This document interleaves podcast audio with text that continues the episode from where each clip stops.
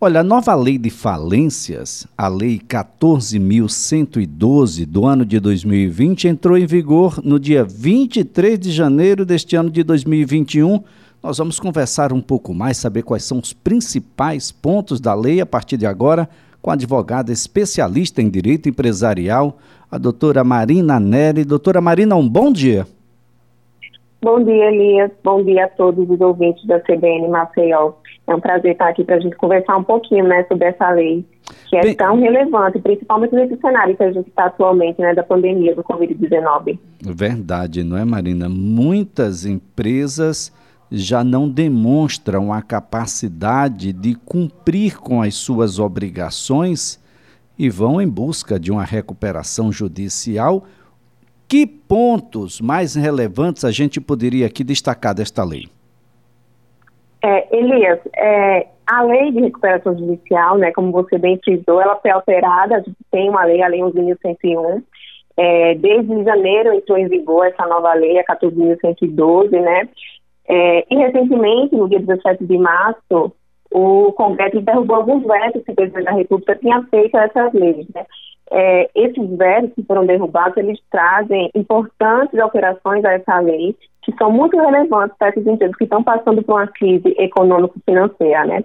O primeiro ponto que eu acredito que seja muito relevante, nesse caso, é, só fazendo uma explicação rápida, as empresas de recuperação judicial, elas precisam apresentar um plano de recuperação, né? Esse plano é onde a empresa diz quais as medidas que ela vai adotar para conseguir passar por essa crise econômico-financeira que ela está passando, para que ela possa se reerguer, né?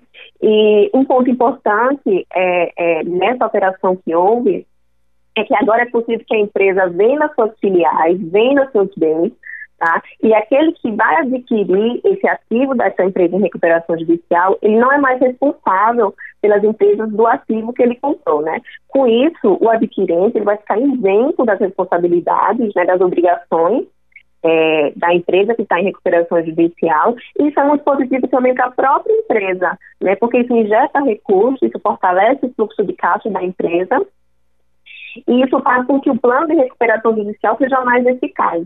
É, outro ponto que foi muito positivo, né, é, com essa nova lei, é, foram as alterações que ela trouxe para a legislação tributária federal. Né? O passivo tributário é um grande problema para essas empresas que estão em recuperação judicial. E essa nova lei, ela trouxe novos instrumentos para a resolução desse passivo, né? Um deles é que houve alteração né, da sistemática do parcelamento. Agora, é permitido que o empresário ou a sociedade empresária que esteja em recuperação judicial, ela parcele todos os seus débitos com a Fazenda Nacional em até 120 meses. Né? Antes, só era possível que eles parcelassem até 84, né? 84 parcelas, né? É, com isso, vai poder integrar esse pedido de parcelamento todos os débitos existentes, todos os débitos tributários da empresa existentes, ainda que não vencidos, tá? Até a data do pedido de recuperação judicial, que podem ou não estar inscritos na dívida ativa. É, outro ponto relevante, principalmente com relação à legislação tributária, é a liquidação de até 30% dessa dívida consolidada no parcelamento. E a empresa em recuperação judicial, ela vai poder utilizar para essa liquidação crédito de prejuízo fiscal, ela vai poder utilizar também a base de cálculo negativa do imposto, né, que a gente chama de CSLL, que é a contribuição social do lucro líquido, e ela também vai poder estar utilizando outros créditos que sejam administrados pela Receita Federal, né. É, isso traz a possibilidade da redução da dívida da empresa de recuperação judicial, utilizando o próprio prejuízo é, fiscal. Né? Nos casos dessas empresas de recuperação judicial, é, esses prejuízos costumam ser bem é, expressivos. Né? Então, isso é muito positivo. Agora, uh, doutor, então aí dois pontos que a senhora cita que são extremamente relevantes: financiamentos ainda na fase de recuperação judicial e parcelamento de dívidas tributárias federais. As outras dívidas Isso. não, as federais, não é, doutora? Fazenda Isso, Nacional. É. Agora, o que acontece com o financiamento, por exemplo, ah, onde a falência seja decretada antes mesmo da liberação de todo o dinheiro desse financiamento? É, veja só, Elias, quando a, gente, a, falência é diferente da recuperação judicial, né? São dois institutos é, distintos. É, nesse caso que eu citei para você, essas inovações foram para a recuperação judicial. A recuperação judicial é um procedimento judicial, né, onde uma empresa ela está passando por uma crise econômico-financeira, mas ela tem chances né, de se reerguer, de passar por essa crise e continuar é, exercendo sua atividade econômica.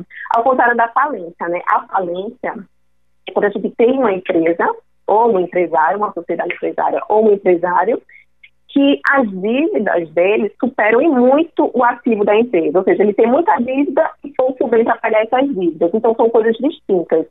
É, essa, esse, essa previsão do financiamento ela foi prevista para as empresas de recuperação judicial, né? As empresas que já, que já estão nesse outro procedimento, que é a falência, elas seguem outros riscos, né? E ela prevê outras situações específicas para esse caso. Certo, doutora. Eu falava exatamente sobre aqueles planos de recuperação que não dão certo. Infelizmente, nem Isso. todos irão a fazer com que a empresa se recupere, mas ela contraiu o empréstimo. Imaginando que essa recuperação judicial não deu certo, a, a garantia será o, o que? O, os próprios bens da, da empresa, os maquinários, a, Isso, o, ele... os bens pessoais podem entrar nessa discussão?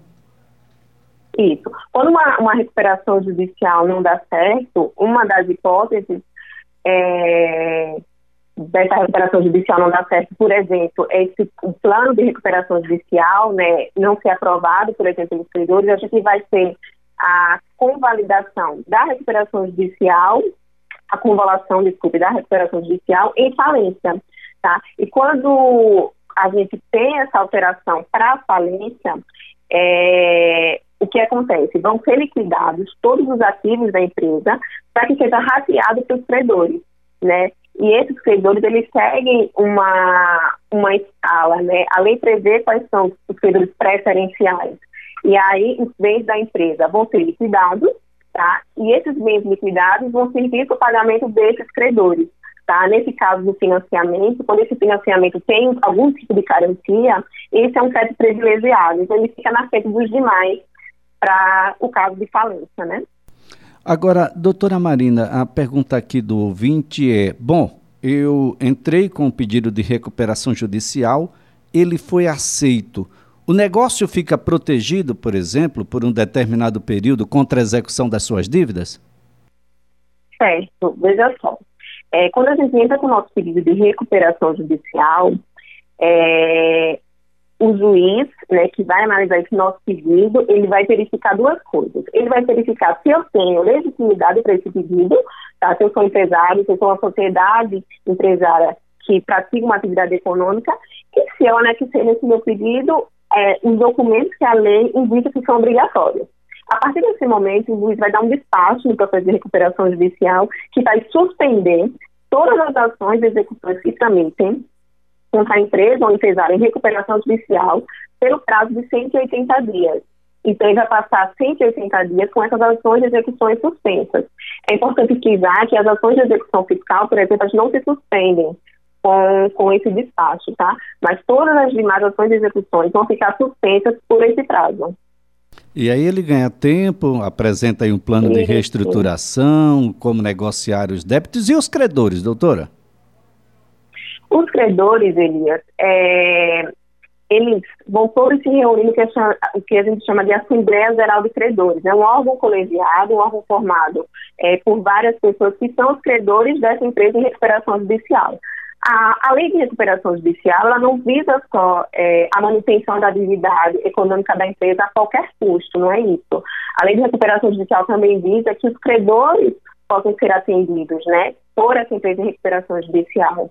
É, quando a empresa ela monta um plano de recuperação judicial é, e ela diz, olha, eu vou conseguir pagar as minhas dívidas, é, os meus passivos de determinada forma, em determinado prazo, é, esse plano de recuperação judicial ele vai passar pelo crivo dos credores, né, que vão se reunir em assembleia e vão dizer se concordam ou não com esse plano de recuperação.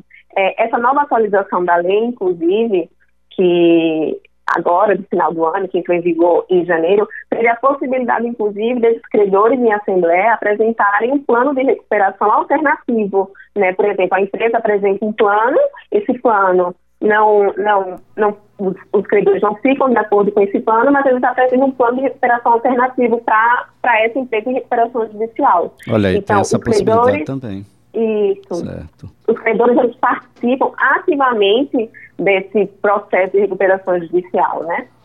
Tá certo então, doutora Marina Neri, foi um prazer tê-la aqui no CBN Maceió. Um ótimo dia para a senhora. Um ótimo dia, Elias. Eu te agradeço. Tchau, tchau. Olha, Marina Neri é advogada especialista em direito empresarial.